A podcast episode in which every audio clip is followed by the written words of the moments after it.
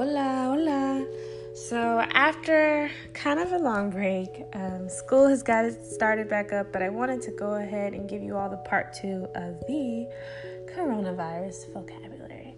This one's going to be super short and sweet. Um, I just wanted to tie up some loose ends. But in the last one, we went over, I walked you through the dialogue of one saying coronavirus in Spanish, el coronavirus and then we went over some of the symptoms like fiebre, tos, um, falta de aire, falta de respiración de aire, um, not being able to breathe.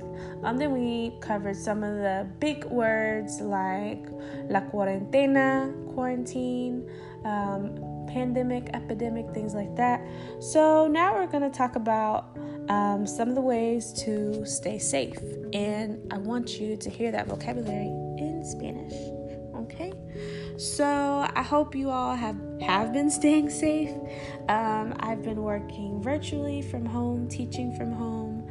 Um, so I hope everyone is just able to um, maintain their work and stay healthy. Okay, so let's go ahead and continue some of this coronavirus vocabulary.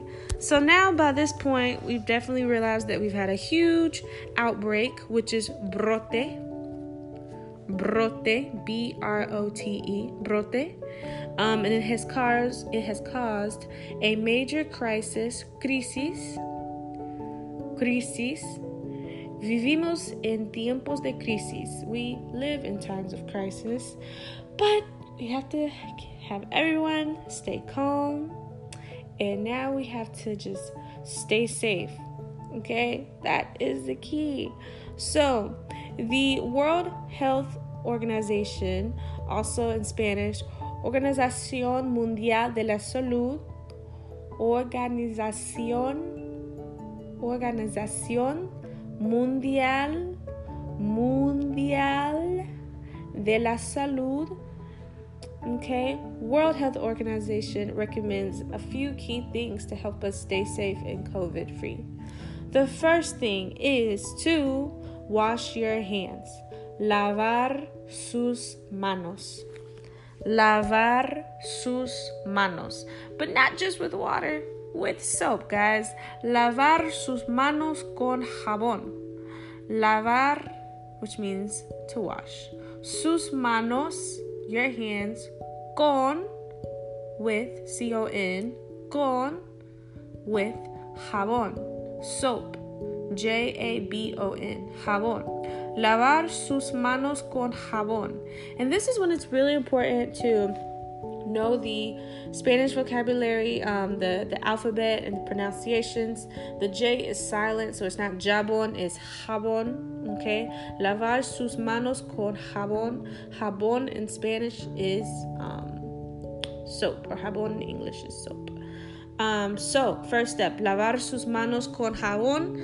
Second step is to wear a mask, ¿ok? Es muy importante para llevar una mascarilla. Llevar una mascarilla. Llevar una mascarilla. Wear a mask, okay? And then you also want to make sure you are disinfecting everything, um, desinfectante, okay? Desinfectante, desinfectante. Puedes usar alcohol, you can use alcohol um, as a desinfectante. I know a lot of hand sanitizers nowadays smell just like alcohol, basically. Um, so, desinfectante okay? So to disinfect super super important. So let's go over again otra vez ways to stay safe. Lavar sus manos con jabón. Llevar una mascarilla. And necesitas usar desinfectante okay?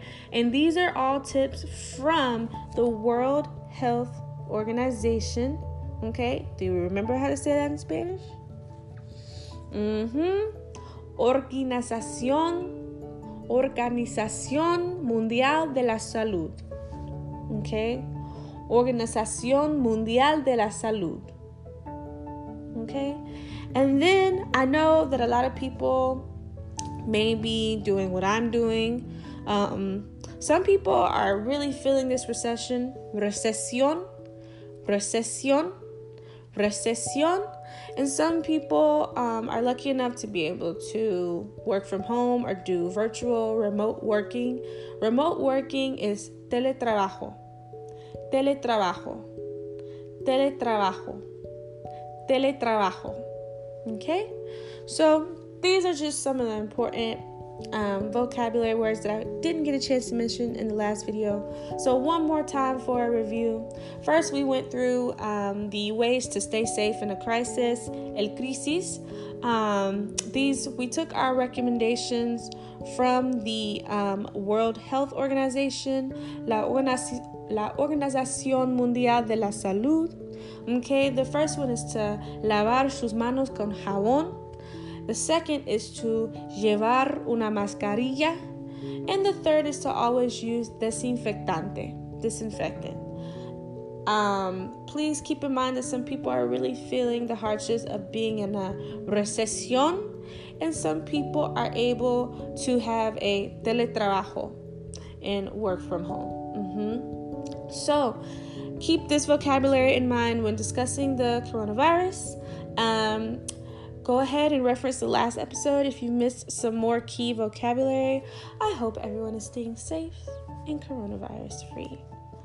And if you did contract the coronavirus, I hope you are healing up and feeling better. Okay, guys, until next time. Adios.